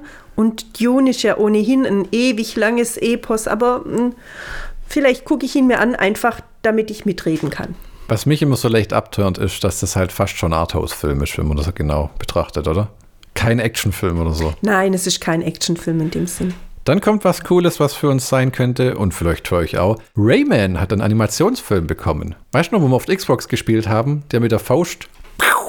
Ah, okay. Mhm. Ja, gut, ja. Also nachdem Super Mario Brothers so süß war, müsste man dem Mhm. auch eine Chance geben, ja. Dann kommt Ghostbusters 5, The Frozen Empire. Ja, da haben wir ja auch einen Ghostbusters-Film letzt gesehen, der Ja, war ganz gut. der war ja? ganz gut, ja. Und vielleicht mh, Gehen wir sogar ins Kino. Dahin. Vielleicht, ja. Hoho. ja. Kung Fu Panda 4. Nein. Nie gesehen. Du? Nein. Kung Fu Panda habe ich gesehen, der war ganz nett, aber es ist nicht mein Film. Mad Max 4. Nein. Furiosa. Der Kommt- geht bei mir kommt viele. Fortsetzungen wieder. Bad Boys 4. Oh Gott, nee. Dann kommt ein neuer Garfield-Film. nee. Dann hast du aus Poster gesehen Kingdom of the Planets of the Apes oder Planet der Affen 4. Ja, da weiß ich auch nicht. Ballerina, ein John Wick Spin-off mit einer Ballerina vom Regisseur von Underworld und Stirb langsam 4, Len Wiseman. Die erschlägt dann jeden mit ihrem Tütü. Mit ihren oder? Schläppchen. Hoffentlich gibt es eine Tanzszene, Oh, wo sie Klingen. so lalalala, Und dann bäm, kommen so bäm. Klingen raus. Ja, Oh ja, ja. Okay, gut. Weiter? Einfach unverbesserlich 4. Ja, ist ein netter, bestimmt ein netter Film, muss ich aber nicht im Kino für teures Geld gucken. Jetzt wird's abgefahren. Eine Fortsetzung zum Helen Hunt-Film Twister, genannt Twisters. Aber dieses Mal ohne Helen Hunt. Das wird bestimmt ein Riesenkassenschlager. Ist das das mit diesen. Mit den Äh, Wirbelstürmen. oh Gott, nee, wieder so ein Desasterfilm. Deadpool 3. Äh, das mochtest du den ersten schon nicht. Angeblich mit Dimensionsreisen und Gastauftritten von John Wick, Game of Thrones Charakteren und äh, anderen, anderen Filmmenschen. Aber ich kann mich immer an die Charaktere gar nicht erinnern. Du sagst dann immer, boah, der hat doch da mitgespielt. Dann sage ich, wer? Hä? Oder wie Disney sagen würde, bitte guckt's euch an. Ja. Bitte, bitte. Dann Borderlands, eine Videospielverfilmung von Eli Roth, der diesen scheußlichen Thanksgiving-Slasher gemacht hat. Mit Kevin Hart und Jamie Lee Curtis. Aber Borderland, hast du das nicht auch das mal ist dieses gespielt? Comic-Apokalypse-Spiel, ja, ja. Haben abgebrochen. Alien 9, Romulus. Nee, muss ich auch nicht haben. Craven the Hunter, eine Comicbuchverfilmung, unter anderem mit Russell Crowe, aber nicht als Held, von einem Typen, der denkt, er wäre ein Löwe oder so. Ach, kann ganz nett sein. Man muss, mal, muss man mal die Vorschau sehen. Transformers One, ein Animationsfilm. Nee, garantiert nicht. Saw 11. Jetzt wird es auch wieder komisch. Beetlejuice 2 mit Michael Keaton und tatsächlich äh, Tim Burton als Regisseur. Äh? Der Film ist doch auch. Uralt, der ist Uralt. schon Asbach uralt. Der war mal zu gegebener Zeit eklig. Wir konnten Ah, okay. aber ganz gut angucken. Ein zweiter Joker-Film mit Joaquin Phoenix als Joker und Lady Gaga als Harley Quinn. Da wird man ins Kino rennen. Aber noch bevor er läuft, sitzt man da schon in den Bänken und warten. Venom 3 mit Tom Hardy. Nie irgendwas von gesehen. Wobei ausgerechnet du da, da, da lästerst, da war doch mal dieser Film von diesem Designer, den fandest du doch super. Da hat doch auch so eine Sing-Hupfdohle mitgespielt. Da, ah, Gucci meinst du? Gucci, siehst du, du weißt es doch. Ja, und da hat doch auch ja, so da eine- Lady Gaga war super. Aber Siehst du, warum, warum machst du dann jetzt schlecht bei dem anderen Film? weil es wieder ein Comicbuchfilm ist. Okay, gut. Ha, ich habe hab ich gewonnen? Ein neuer Karate Ta- Kid Film, Teil 5 oder so, wieder mit Jackie Chan. Mit Jackie Chan? Ja, als Ah. Mr. Miyagi. Ah, okay. Ja, nee, da kommt, der kommt nicht an den alten Mr. Miyagi ran. Sonic the Hedgehog 3, Ja. wo Jim Carrey gesagt hat, wird sein letzter Film, er setzt sich zur Ruhe. Ah, ja. Ein animierter Lord of the Rings Herr der Ringe Film, Ja. War of the Rohirrim, wo Peter Jackson selber schon gesagt hat, er ist recht gespannt drauf. Ja, dann bin ich auch mal gespannt drauf. Herr der Ringe geht immer. Dann geht's wieder an Disney und ihre Endlos-Fortsetzung, ein neuer König der Löwen-Film, Nee, nix für Teil mich. 4 oder Ich habe keine Ahnung. Gut, das ist für Kinder und das Ja. zieht halt immer noch. Und ein Film, der, wo der Trailer schon ganz gut aussah, Beverly Hills Cop 4. Ja. Hm. Den könnten wir uns auch mal angucken. Und jetzt kommen wir zu den Fernsehserien. Ich werde vieles erwähnen, was wir gar nicht angucken, einfach für die Zuhörer. Es kommt eine neue und letzte Staffel von Curb Your Enthusiasm mit Larry David. Äh, Kennt das, keine Sau. das heißt im Deutschen Lass es, Larry. Das hast du auch mal mit mir angeguckt. Das ist der alte Mann mit dem grauen Haarkranz, der sich immer so aufregt. Ah, die war gar nicht so übel, glaube ich. Die Serie endet nach der 14. Staffel. Gott. Es gibt eine neue Staffel zu The Boys, was wir nicht mal länger als zwei Folgen, glaube ich, angeguckt haben. Das war der, oder drei Folgen, das war dies, diese Superhelden, die für eine Firma arbeiten und der eine trinkt immer die Brustmilch von der einen. Keine Idee mehr. Das war also ein Lob an dein Gedächtnis. Es kommt eine neue Staffel von Bosch Legacy. Bosch lief ursprünglich auf Prime, äh, war am Anfang ganz gut. Inzwischen haben wir äh, ein bisschen das Interesse verloren. Wobei der Titus Welliver, was ein abgefahrener Name ist, als Bosch eine ziemlich gute Figur macht. Also Bosch kann ich mich tatsächlich dran erinnern. Der hatte doch dieses Riesenhaus, Ja, das diese, dann über diese, die ganze das Valley, das LA Valley runtergeguckt. Genau, also das war cool und auch seine ursprünglichen äh, Aktionen waren richtig gut, aber es hat tatsächlich im Laufe der Serie stark auch nachgelassen Mhm. und äh, darum haben wir es dann letzten Endes nicht mehr angeguckt, ja. Dune Prophecy, eine neue Live-Action-Dune-Serie, scheinbar ein Spin-off ein Spin zum Film, weil ja jetzt alles ein Franchise ist, der sich über euch erbricht, bis ihr von allem genug habt.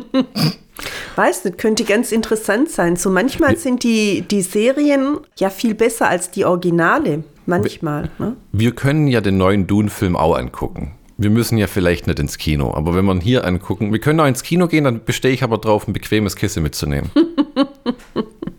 Eine Serie, für die du schon den Trailer gesehen hast und die komplett neu ist, die erste Staffel von Fallout, der Videospielverfilmung jetzt als Amazon Prime-Serie.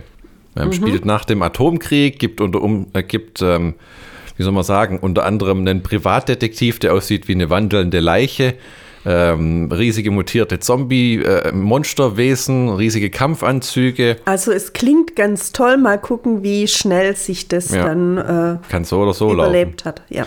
Es kommt eine zweite Staffel von der Schwarzenegger-Serie Fubar.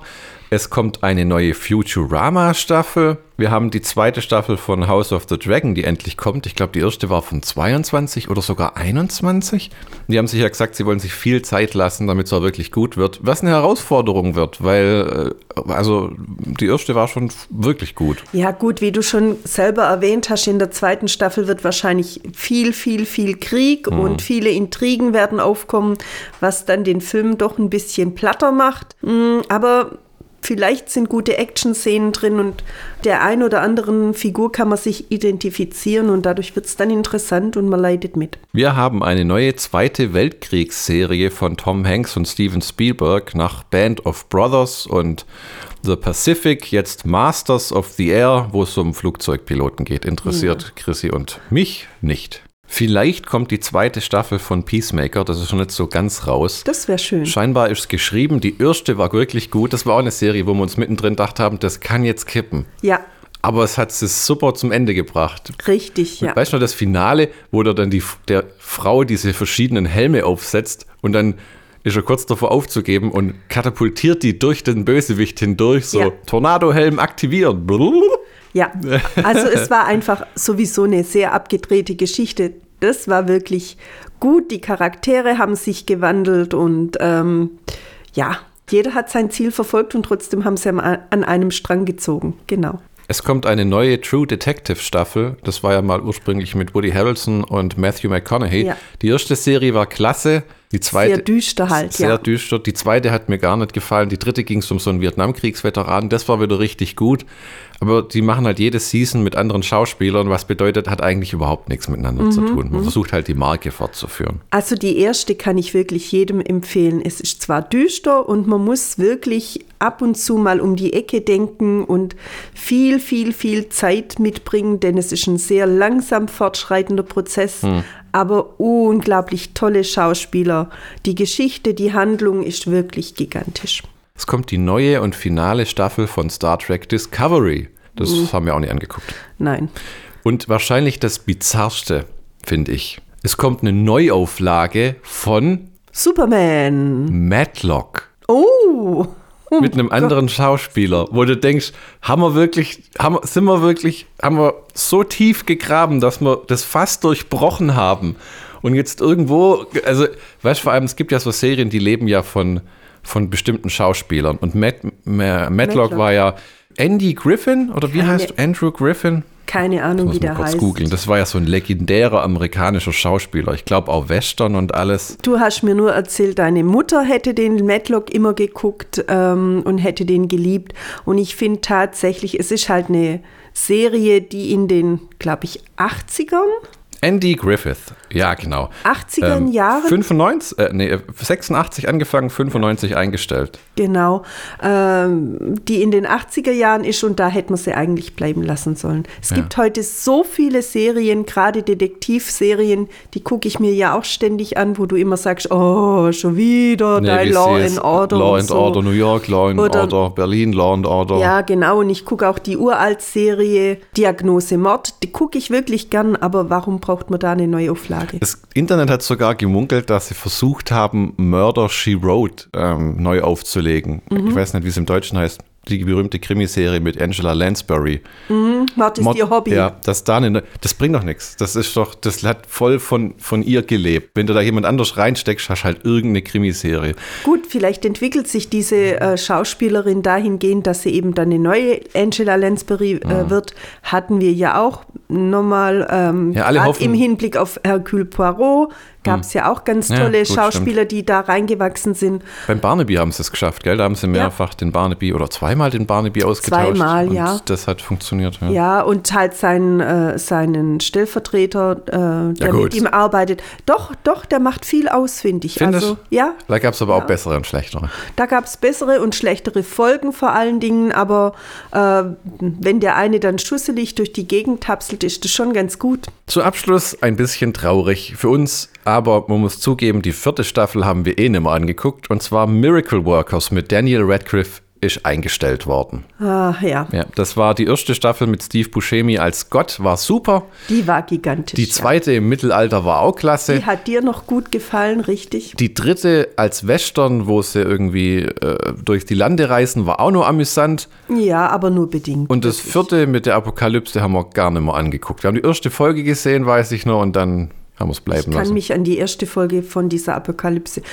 Doch ganz düster kommt Ja, aus es dem war- es Hintergrund war, gekrochen, äh, aber das ähm, war, kann nicht viel gewesen sein. das erste hat ja auf einem Buch basiert und haben sie es versucht am Laufen zu erhalten. Und dann leider nach der dritten Staffel ist auch die eine Schauspielerin ausgestiegen, die dann zum Beispiel in der ersten Gott-Serie Gotts Sekretärin gespielt hat. Ja, die war super. Also äh, auch äh, Miracle Walkers hat gelebt von den Charakteren und von den Schauspielern. äh, Schauspielern.